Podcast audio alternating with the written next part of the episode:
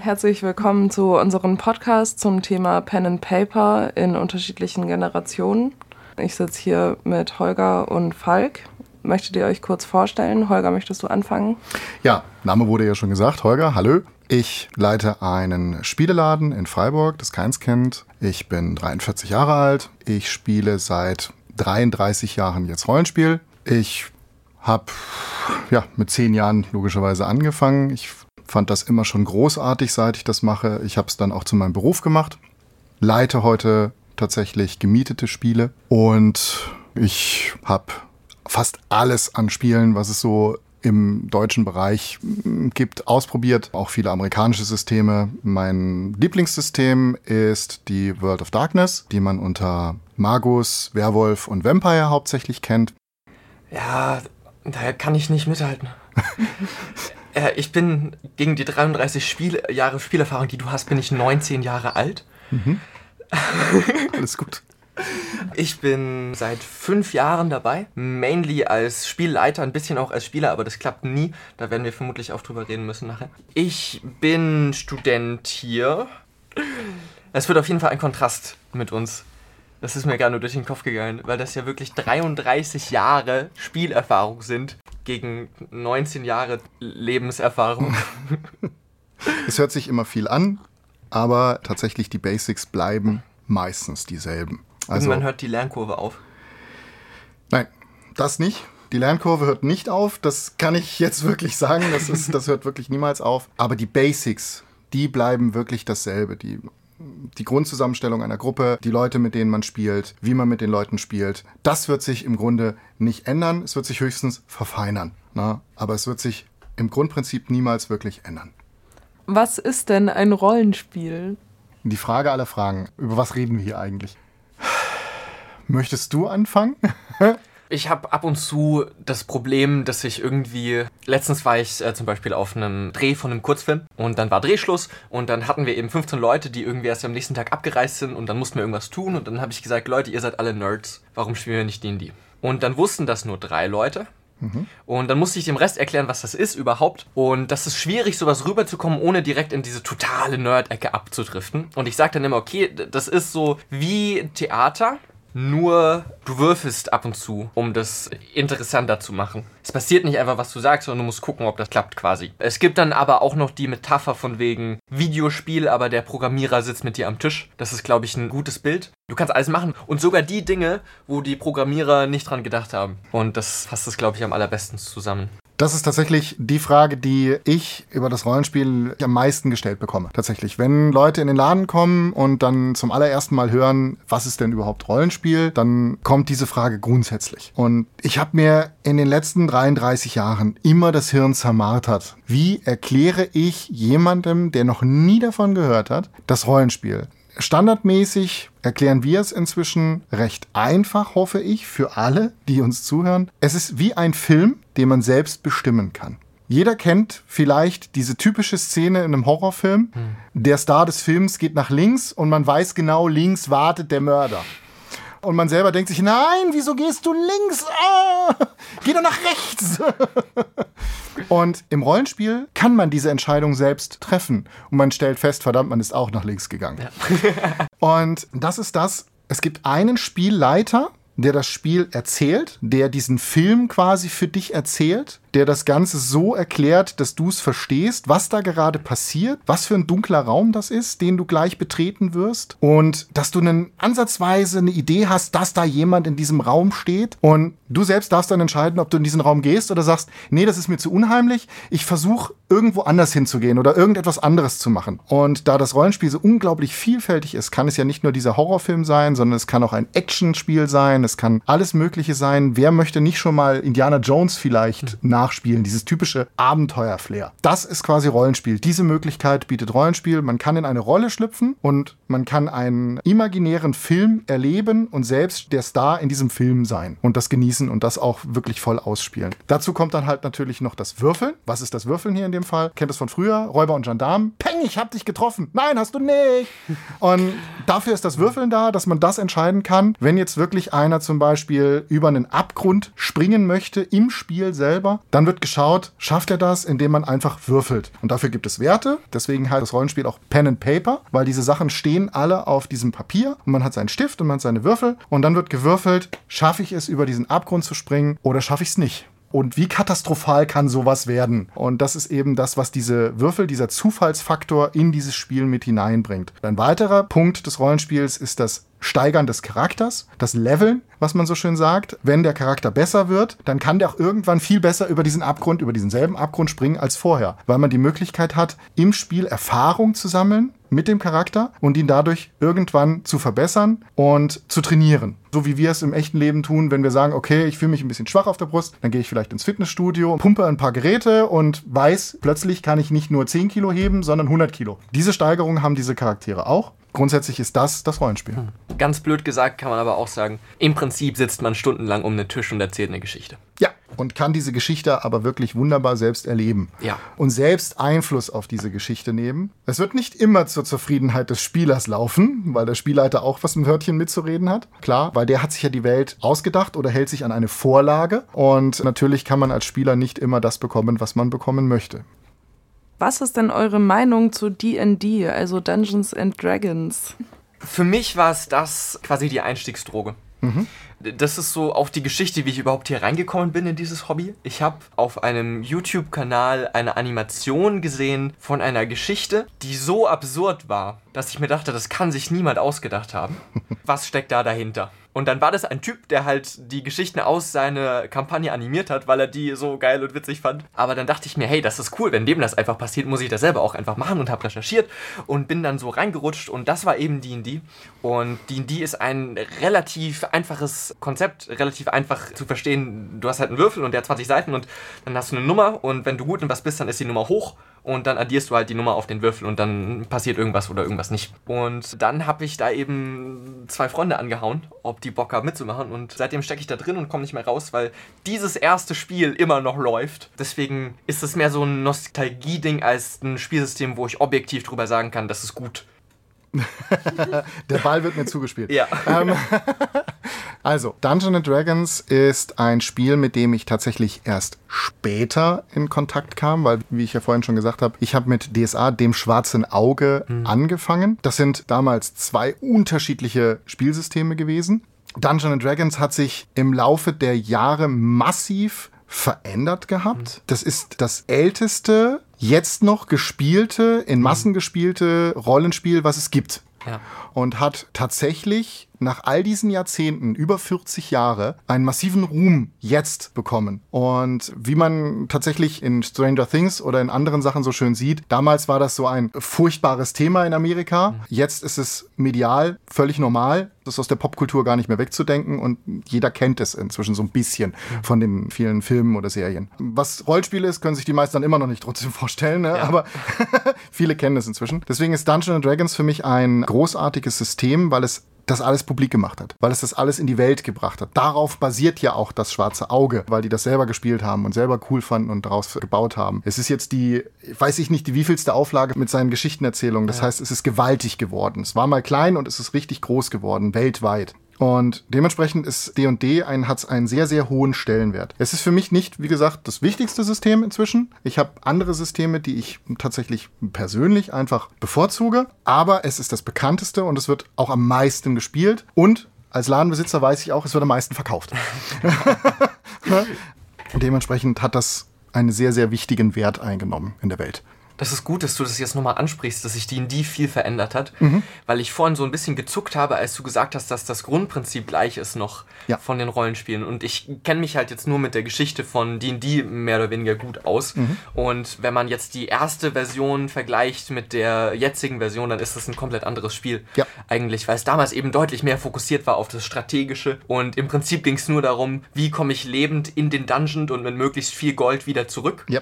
und für die Strecken dazwischen dazwischen, das, was wir quasi jetzt mit Rollenspiel füllen, gab es irgendwie Kartenspiele, die noch damit eingebunden wurden, wo man dann irgendwie Karten zieht und merkt, okay, ich verliere so und so viel Gold an irgendeinen Sturm oder sowas. Und es gab kein Rollenspiel so, wie man das jetzt irgendwie kennt. Und deswegen mag ich den Switch sehr, sehr gerne und finde, die, die hat sich da zum Besseren verändert, finde ich. Ja, es hat mehr Möglichkeiten geschaffen. Also die neuen Editionen schaffen mehr Möglichkeiten. Mhm. Die alten waren tatsächlich mehr auf andere Sachen ausgelegt. Es wurde aber trotzdem viel Rollenspiel gemacht immer wieder, weil die Leute gemerkt haben, das ist was Schönes. Es ist ein sehr strategisches Spiel immer noch, finde ich, an vielen Stellen, weil man tatsächlich recht wenig Möglichkeiten hat. Man legt ja am Anfang seinen Charakter fest. Also jetzt in der fünften Edi, in der wir uns jetzt gerade befinden, legt man seine Charakterwahl fest. Man ist Krieger. So, und dann ist man Krieger. Und das eigentlich immer, wenn man nicht irgendwelche Sondersachen bekommt, Masken, die man aufsetzen kann und so weiter und so fort. Ganz klar. Aber im Grundprinzip bleibt es ja der Krieger, den man hat. du möchtest sagen, hau raus. Ja, vielleicht von den Regeln her. Genau. Ich sehe das nicht so eng. Ja, aber das ist ja der Punkt. Du machst dann viel noch dazu, Ja. damit es freier wird für Ja. dich, für das Spiel, damit du mehr Möglichkeiten hast. Ja, das ist ein Punkt, das stimmt. Weil das Grundprinzip hier auch wieder bleibt, du hast diesen Charakter, du spielst diesen Charakter und das kommt richtig gut an, weil die Leute genau das wollen. Da kannst du halt nicht viel links und rechts machen. Du hast auch recht wenig Fertigkeiten, aber die, die du hast, die kannst du halt entsprechend steigern und besser werden und damit sehr gut umgehen und in das Spiel kommen. Ich mag tatsächlich Spiele, die sich dann etwas freier entfalten, wo man sagen kann, okay, ich möchte jetzt eigentlich noch ein bisschen Magie dazu lernen. Na, oder ich möchte jetzt halt mh, vielleicht noch ein Seemann dazu werden und so Sachen. Und das ist halt dann, da kann man dann viel selber machen. Oder es gibt Module inzwischen dafür, die man nutzen kann für Dungeons and Dragons, weil es da ja auch eine riesige Community inzwischen gibt, Ja. die wahnsinnig viel dazu macht Ja. an Modulen, die man nutzen kann und die das Spiel tatsächlich verändern. Und dadurch wird D&D gar nicht mehr zu dem, was es vorher war, sondern wieder was völlig anderes. Plötzlich wird eine Seefahrerkampagne total cool, weil dann das Modul sagt, hey, mach doch das. Ich meine, sie machen es selber schon. Sie haben selber schon Bücher rausgebracht, die das ein bisschen verändern, Eberron etc., wo man dann halt Möglichkeiten hat, ein bisschen technischer zu spielen und an neue Sachen dazu bekommt. Aber das muss jeder selber entscheiden, wie er am liebsten spielt. Und das ist auch wieder der Punkt, was möchte ich machen? Wo möchte ich hin? Wo möchte ich mit meinem Spiel hin? Wollen wir ein Brettspiel mit Rollenspielelementen oder wollen wir ein Rollenspiel mit Brettspielelementen? Dungeons and Dragons bietet beides in dem Fall als Möglichkeit, je nachdem, welche Richtung man geht. Und genau die Freiheit, die zu behalten, ist super wichtig. Und deswegen finde ich jetzt das Monopolgedöns von D&D Beyond zum Beispiel auch super kritisch, Ja. um das zu unterstreichen. Finde ich gut, dass sie das verloren haben. Wie würdet ihr denn eure unterschiedlichen Spieleleiter-Styles beschreiben und woher bezieht ihr eure Inspiration? Ich mag total den Roleplay-Aspekt. Ich mag so Strategiespiele auch total. Ich muss ganz ehrlich sagen, mein Mathelehrer hat mich sehr inspiriert in der Area. Ich finde das sehr, sehr cool. Ich liebe meinen Mathelehrer. Der ist ein super Typ, super nerdy. Das ist einer, der vorne steht und einen, keine Ahnung, Herr der Ringe oder Monty Python Witz macht. Und niemand lacht, weil die sind alle 14 und wissen nicht, was Monty Python ist. Ihr würdet euch bestimmt verstehen, das, das spüre ich irgendwie. Das ist einer, der liebt Brettspiele, der hat auch ein Seminar über Brettspiele gegeben. In der Schule hat er irgendwie reingeschleust als Matheunterricht. Und das ist jemand, der Rollenspiele als was versteht, wo es im Prinzip um Brettspiele geht, wo man ab und zu ein bisschen redet miteinander. Und ich mag das, aber das ist mir irgendwann aufgefallen, da bin ich unterlegen, weil ich strategisch nicht mithalten kann. Ich rede mit Leuten und mache das gerne übers äh, mehr schauspielerische, Roleplay-mäßige, das Emotionale, das finde ich sehr, sehr cool und ich finde, das prägt meinen Stil.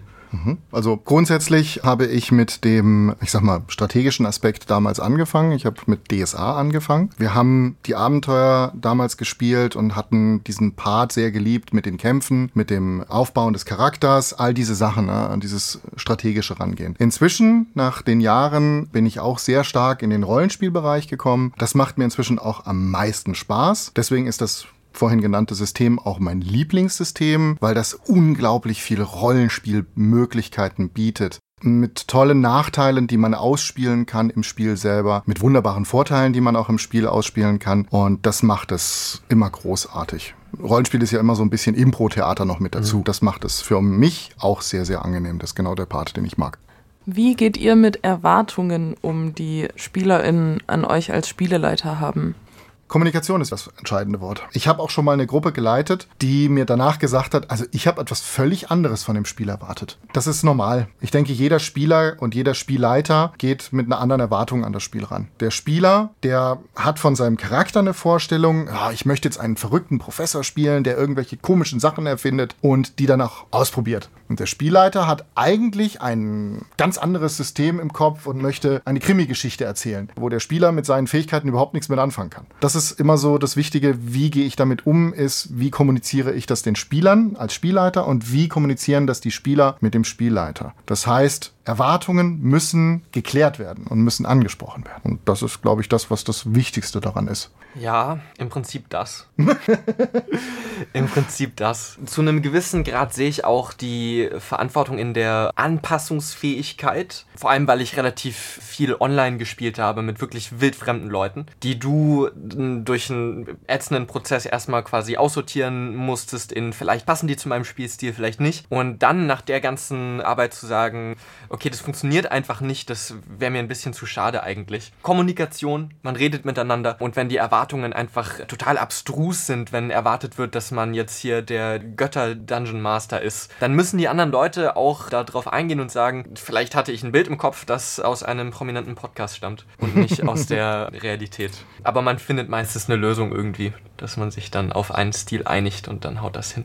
Ja. Das ist wieder der Unterschied zwischen dem professionellen und dem ich mache Spielleiter, weil ich da selber Bock drauf habe und weil ich auch Spaß dran haben möchte. Ja, das ist genau das. Da hatten wir es ja schon Critical Role weckt Erwartungen. Die Leute hören und sehen das und wollen das exakt genauso haben. Das ist dann die Erwartung, die sie an den zukünftigen Spielleiter haben, dass er das genauso macht wie der in Critical Role. Das wird nicht funktionieren, weil jeder Spielleiter hat seinen eigenen Stil, seine eigene Herangehensweise und dementsprechend muss man das vorher klären, dass das unter Umständen gar nicht möglich ist, das so zu machen. Critical Role hat ja sein eigenes Regelwerk inzwischen rausgebracht. Mhm. Das gibt es tatsächlich jetzt haptisch zu erwerben. Liegt bei uns tatsächlich auch aus.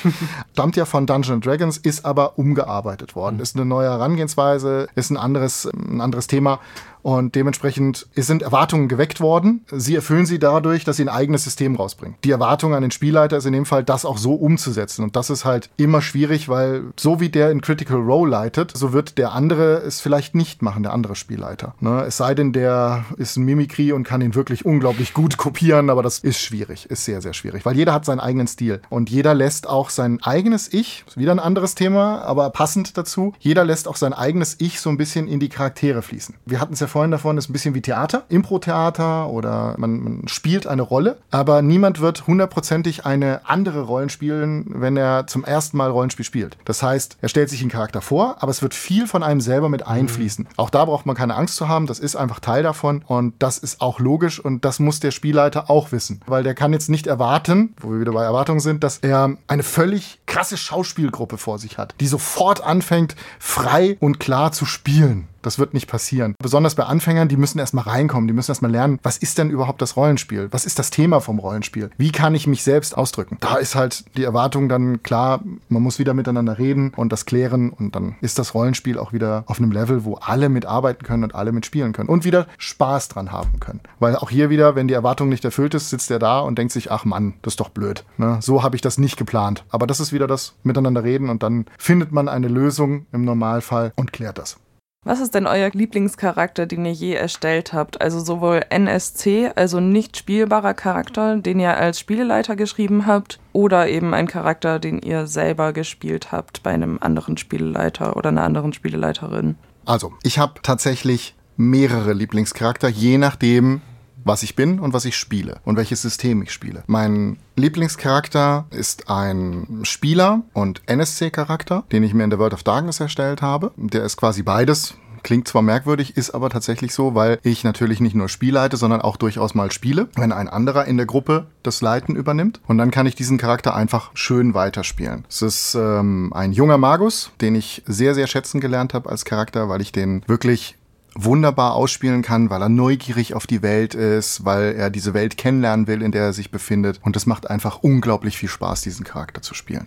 Bei den NSCs ist es tatsächlich Jeremy McNeil. Das ist ein Charakter auch aus der World of Darkness. Das ist ein eigentlich 400 Jahre alter Vampir, den ich wirklich wahnsinnig gerne spiele, weil ich den jetzt halt auch schon seit sieben Jahren jetzt spiele ich bin mit diesem Charakter auch ein bisschen gewachsen im Rollenspiel tatsächlich. Durch die Gruppe, durch das Spielen selber.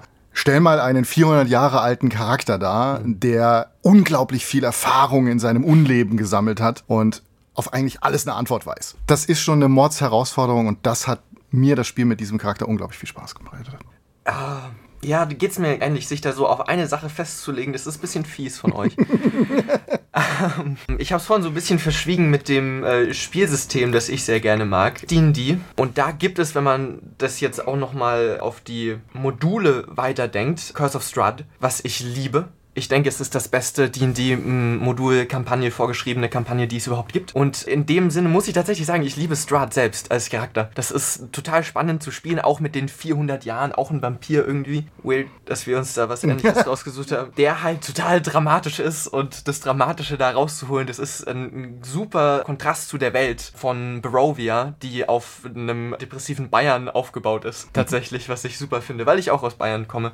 Und dieser Typ ist immer da, wenn man ihn nicht nicht haben möchte und sehr snarky, sehr arrogant und trotzdem, es ist so einer, den liebt man zu hassen als Spieler. Mhm. Und es macht sehr, sehr, sehr Spaß, sich mal hassen zu lassen und das äh, ist so gewollt. Okay, wenn wir gerade dabei sind, sich hassen zu lassen, lasst ihr Charaktere sterben? Habt ihr das Gefühl, ihr dürft als Spieleleiter die Charaktere der SpielerInnen sterben lassen? Auf jeden Fall. Das macht sehr viel Spaß.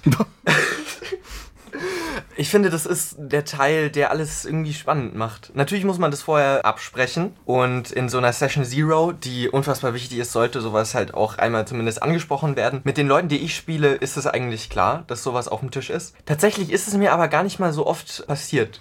Ich habe eine Kampagne, mit der ich angefangen habe, die immer noch läuft, jetzt diese fünf Jahre. Und da ist erst ein einziger Charakter gestorben. Wobei, das stimmt nicht. Aber die anderen sind immer wieder gekommen über irgendwelche Umwege. Es gibt einen Charakter, der ist jetzt dreimal gestorben und hat immer wieder einen anderen Gott gefunden, der ihn wieder aufgeholfen hat quasi. Und es ist ja so ein bisschen abhängig vom Sterben und von den Göttern. Aber daneben ist nur ein einziger gestorben. Und das war ein sehr emotionaler Moment und sowas fände ich schade rauszunehmen, weil das was ist, was sonst schwierig aufzubauen ist in anderen Medien, finde ich. Also jetzt hast du tatsächlich eines der düsteren Sachen im Rollenspiel angesprochen, weil das viel, viel bewirken kann. Jetzt plaudere ich tatsächlich mal kurz aus der gewissen Erfahrung, die ich gesammelt habe. Das Spielen selber und der Umgang mit dem Tod des Charakters ist für viele sehr, sehr wichtig. Es gibt viele Spieler, die es nicht vertragen können, wenn ein Charakter stirbt. Das ist einfach ein Fakt, weil die das sozusagen als eigenen Tod so ein bisschen empfinden. Und der, der Umgang damit ist immer sehr schwierig dann. Gibt Leute, die haben Abrissbögen. Da gehöre ich übrigens bei Dungeons Dragons auch dazu. Die haben Abrissbögen. Äh, ich habe in einer Spielsession mal drei Charaktere verloren. ne? Das heißt, ich habe wirklich Charakter gemacht, gespielt, tot. Hm, okay, Charakter gemacht, gespielt, tot. Das kann passieren, aber das kommt jetzt auch wieder massiv auf das Spiel selber an. Ist es ein massives Rollenspiel, in der viel, viel Charakterbindung stattfindet, in der man seinen Charakter lieben lernt und gar nicht mehr diesen Charakter aufgeben möchte, da ist das unfassbar tragisch. Wenn dann ein Tod passiert, das ist monumental, das muss auch monumental ausgelegt werden vom Spielleiter. Das kann nicht einfach in ein Nebenhandlung passieren, okay, der ist jetzt tot. Und wenn es halt Spiele sind, in denen dann auch eine Wiederbelebung wie Dungeons Dragons ist ja das, ist ja da auch wieder sehr oft möglich, dann ist das oft kein Problem, weil dann ist es so ein, okay, er ist jetzt tot. Hm, behalte ich den Charakter jetzt? Oder gebe ich den ab und mache mir einen neuen? Kriegen wir den wiederbelebt? Also es gibt da immer Möglichkeiten dafür. Da kann man immer wieder noch was machen und dann kann der auch wieder zurückkehren. Ne, wie du gesagt hast, drei Götter, ah, super, wunderbar. Je nachdem, wie man falschen kann, ist das auch toll. Also von dem her, alles gut. Aber das ist wirklich sehr, sehr wichtig. Das ist eines der wichtigsten Themen fürs Rollenspiel. Wie geht man mit dem Tod eines Charakters um? Weil NSCs die auf der Strecke sind, die sterben regelmäßig. Hm. Klar. Ist auch Teil des Konzepts, dass immer wieder man einen NSC trifft, den man gern mag und dann stirbt er. Wie geht ihr denn mit dem psychologischen Aspekt als Spieleleiter um? Willst du anfangen? Nein. Nein, Nein. um Himmels Willen. das muss man ja studiert haben. Das finde ich ein super Aufhänger, weil genau das ist der Punkt. Nein, muss man nicht. Man sollte sich allerdings damit ein bisschen beschäftigen. Als ich damals angefangen habe, war das Thema Rollenspiel fast nirgends bekannt. Da war das auch immer noch so ein, so ein Ding von, oh meine Güte, der spielt Rollenspiel.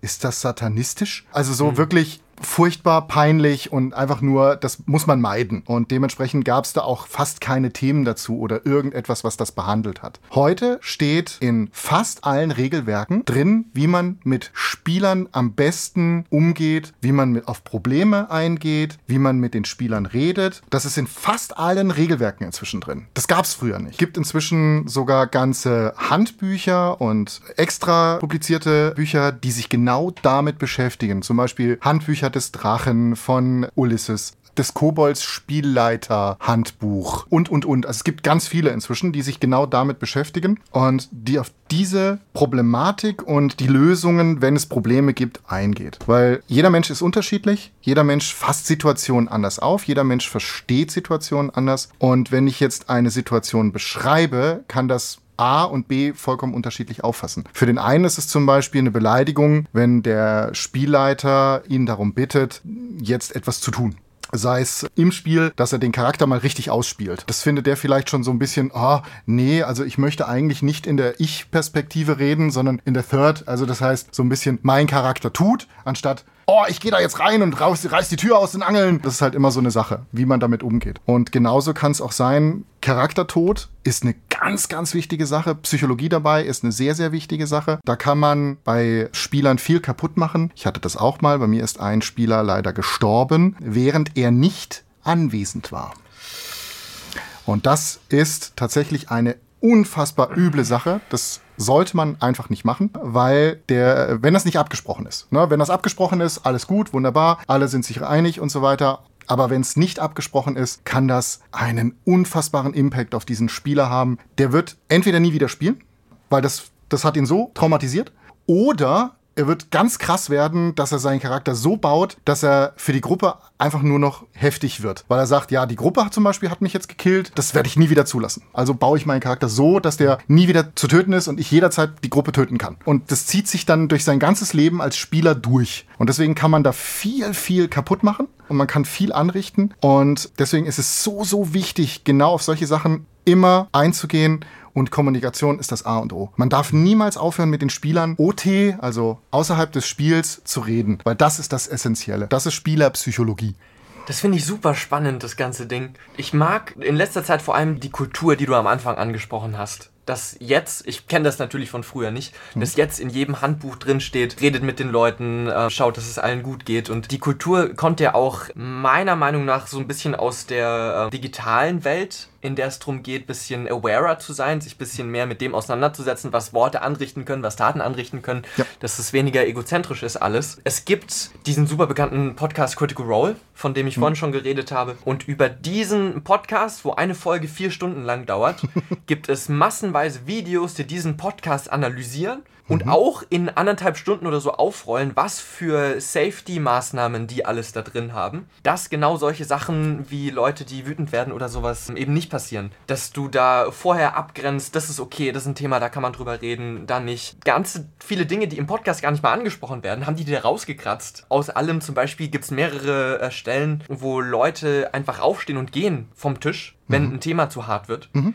was du nicht mitbekommst, wenn du das nicht vor Augen hast. Zum Beispiel ist es wohl abgesprochen worden mit einem Spieler, der selber Kinder hat zu dem Zeitpunkt, dessen Kinder in-game quasi gerade irgendwie entführt werden oder so, der dann den Tisch verlässt, weil ihm das zu hart wird und alle wissen das und alle wissen, dass das okay ist und haben das vorher festgelegt, dass man dann auf sowas eben angebracht reagieren muss. Und diese Kultur mag ich total in dem Space, weil alle darauf bedacht sind, eine sehr intensive Emotion hervorzurufen, sehr intensive Spielerfahrung, aber gleichzeitig auch was, woran alle Spaß haben können. Ja, genau, perfekt. Das ist es. Genau, das ist das, worauf es ankommt. Und wenn die Leute dann miteinander reden und das vorher absprechen ja. Klar, man kann es nicht ja. immer. Man weiß manchmal nicht, welche Trigger man bei jemandem löst. Ne? Manche haben Phobien vor ja. etwas. Ja. Kommunikationsschwierigkeiten in einer anderen Richtung. Ja. Gibt so viele Themen, die mm, schwierig werden können. Man kann nicht alles abdecken. Man kann nicht hundertprozentig Spiel leiten. Das wird nie funktionieren. Aber man muss einfach sich der Situation gewahr werden, dass es Probleme geben kann und dass man mit den Leuten sich dann hinsetzen muss und sagen muss, okay, was war das Problem? Ich habe gesehen, du saßt da jetzt einfach, du bist immer stiller geworden, du hast jetzt nichts mehr gesagt in der Session, du hast dich quasi komplett komplett abgekapselt. Wo war das Problem? Ja. Wo war der eigentliche Trigger für dich jetzt? War es eine Phobie, war es irgendwas? Und wenn das dann angegangen wird, dann wird dem Spielleiter das hoffentlich auch nicht mehr passieren. Klar, man kann es nie wirklich vermeiden. Man ist schusselig in dem Moment oder spricht das Falsche aus und dann passiert es wieder. Mhm. Aber das Wichtigste ist eben mit dem anderen zu reden und das abzuklären. Das denke ich mal ist das Allerwichtigste. Wie denkst du, hat sich Pen and Paper im Vergleich zu früher versus heute verändert? Puh, da muss ich kurz Luft holen, weil das ist auch wieder ein nicht einfaches Thema, weil es hat sich vieles verändert und es hat sich fast gar nichts verändert an manchen Stellen. Vieles verändert hat sich an der Spielerzahl und an den Personen, die es spielen. Da sind wir inzwischen immens vielfältig geworden. Wo ich damals angefangen habe, war das, so blöd das jetzt wirklich klingt, war das nur so eine Männerdomäne. Das heißt, war so wirklich so dieses, die Jungs haben sich getroffen, die Mädels haben sich lustig darüber gemacht und das war halt die Zeit halt, ähm, 80er, 90er. Dementsprechend immer so ein bisschen schwierig gewesen. Das hat sich aber in der Hinsicht massiv entwickelt. Wir haben eine unglaublich tolle Welle an Vielfältigkeit reinbekommen. Jedes Geschlecht, jedes, jeder, der sich definiert, spielt inzwischen Rollenspiel. Es ist auch vom Alltag tatsächlich nicht mehr wegzudenken, denn was ist jetzt schon zum Beispiel alles Rollenspiel? Rollenspiel ist ja auch in der Firma. Wenn ich jetzt jemanden ein Verkaufsgespräch probe, ist das ein Rollenspiel. Wenn ich über eine bestimmte Sache mit jemandem diskutiere und die proben das dann anschließend, ist das ein Rollenspiel. Das heißt, es ist im Alltag. Jeder tut das inzwischen, überall. Und das hilft enorm, um den Leuten das näher zu bringen. Dazu kommt natürlich noch die Medien. Wir sind heute viel medialer aufgestellt als früher. Da gab es Fernsehen, dann entwickelte sich das Internet erst langsam und dann kam das nach und nach. Und deswegen gibt es jetzt enorm viele Leute, die das sehen oder hören durch Sachen wie jetzt zum Beispiel Film und Fernsehen. Was haben wir? Stranger Things. Stranger Things ist natürlich jetzt klar auf einem der großen Sender, aber auch Big Bang Theory, mhm. wo es regelmäßig ein Thema war. Mhm. Aber auch in YouTube-Channels ist es jetzt dauernd so, dass D&D ist wirklich das berühmteste inzwischen. Das lässt sich gar nicht mehr wegdenken mhm. und dementsprechend hat sich massiv entwickelt. Aber das Grundprinzip, das ist gleich geblieben. Das hat sich fast überhaupt nicht verändert.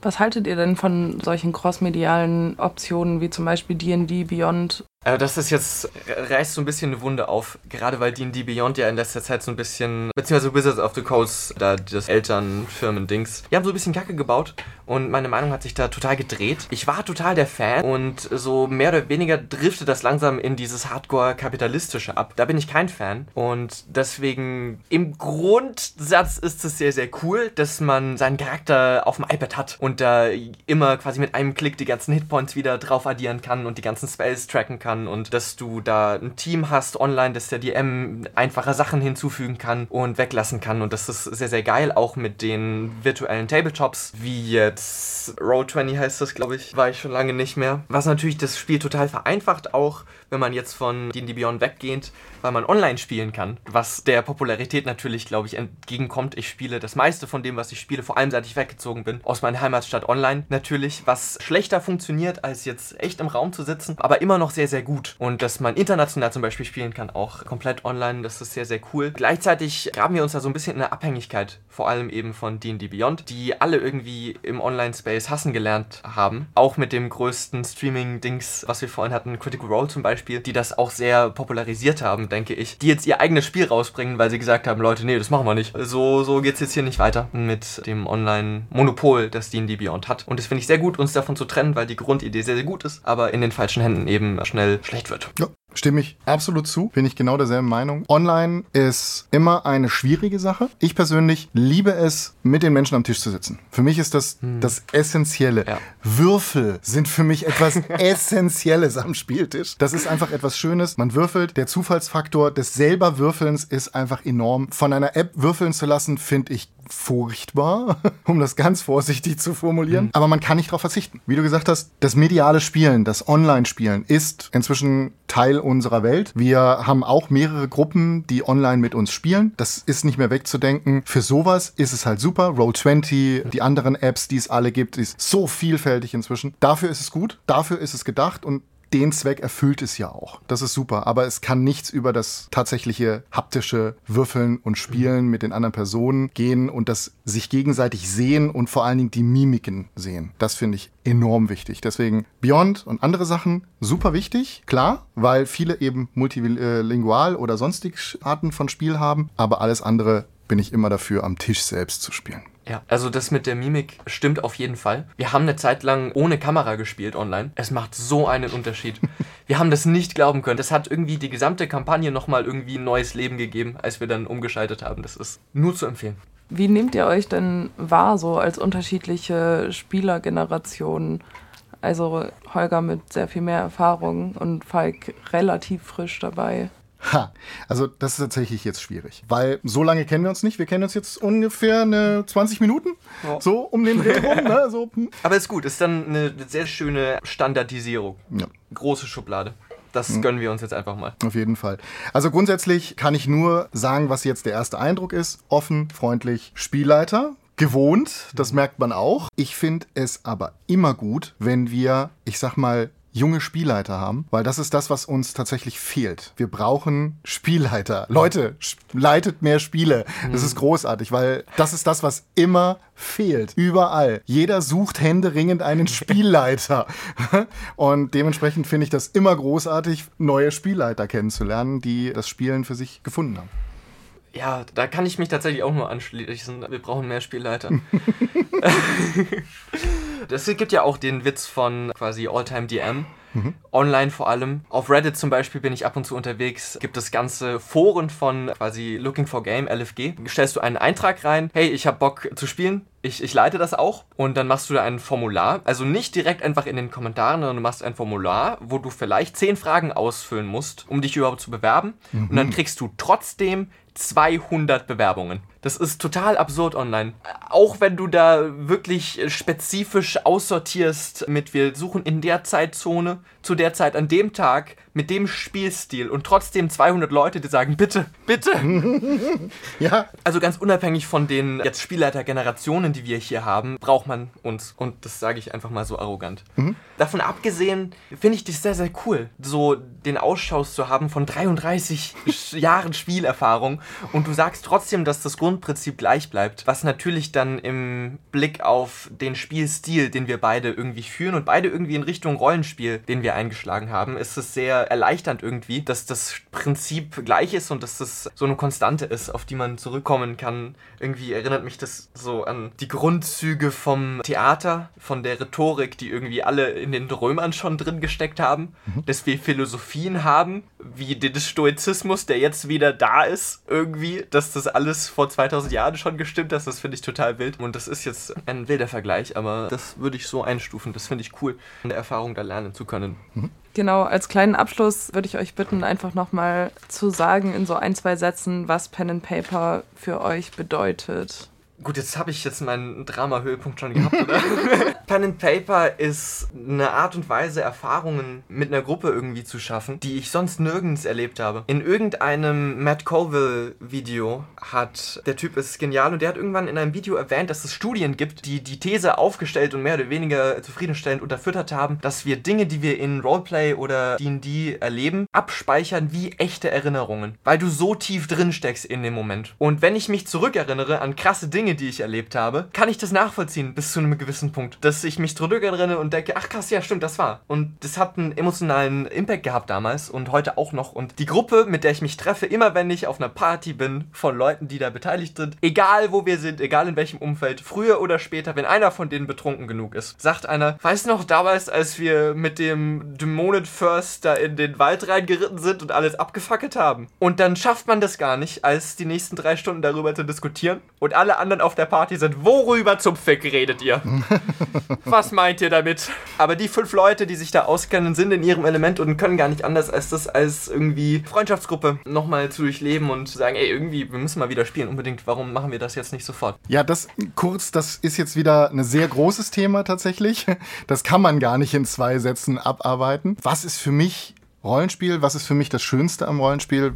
Was ist das Rollenspiel im Allgemeinen? Es ist ein Lebensgefühl. Es ist tatsächlich Teil des Lebens, wie gesagt wurde gerade auch, Erinnerungen schaffen, das Ganze zu genießen. Den ersten Satz den ich damals gelesen hatte, als ich das erste Buch gelesen hatte, war, wichtigste Regel ist, du und die Spieler haben Spaß. Und das ist so. Das ist das aller, allerwichtigste. Wenn das funktioniert, völlig egal, ob das ein Horrorspiel ist wie Cthulhu oder ob das ein Spaßspiel ist wie My Little Pony oder, oder, oder, Spaß haben ist das A und O. Wir haben einen wunderschönen Aufkleber bei uns. I had a great day, my character not. Ne? Ähm, das ist einfach ein Fakt. Ne? Manchmal kann der Charakter leiden ohne Ende, aber solange es dem Spieler immer noch Spaß macht, das Spiel zu spielen, ist das alles super. Und das macht Rollenspiel auch für mich. Solange dieses Glücksgefühl da ist, diese Erinnerungen geschaffen werden. Ich habe jetzt noch Szenen von vor 30 Jahren im Kopf, wie wir in eine Schatzkammer gekommen sind. Und ich könnte das mit meinen Freunden immer noch genauso drüber diskutieren, wie jetzt aktuell über irgendetwas. Also von dem her, das ist etwas, was das Rollenspiel unglaublich wichtig macht. Und ich muss auch sagen, ich bin diesem Mann, der mit zehn Jahren zu meinem Geburtstag meinen Eltern das Rollenspiel aufgeschwatzt hat, unglaublich dankbar dafür, weil der hat quasi dieses Rollenspiel in mein Leben gebracht und das ist eine wunderbare Bereicherung für mein Leben geworden.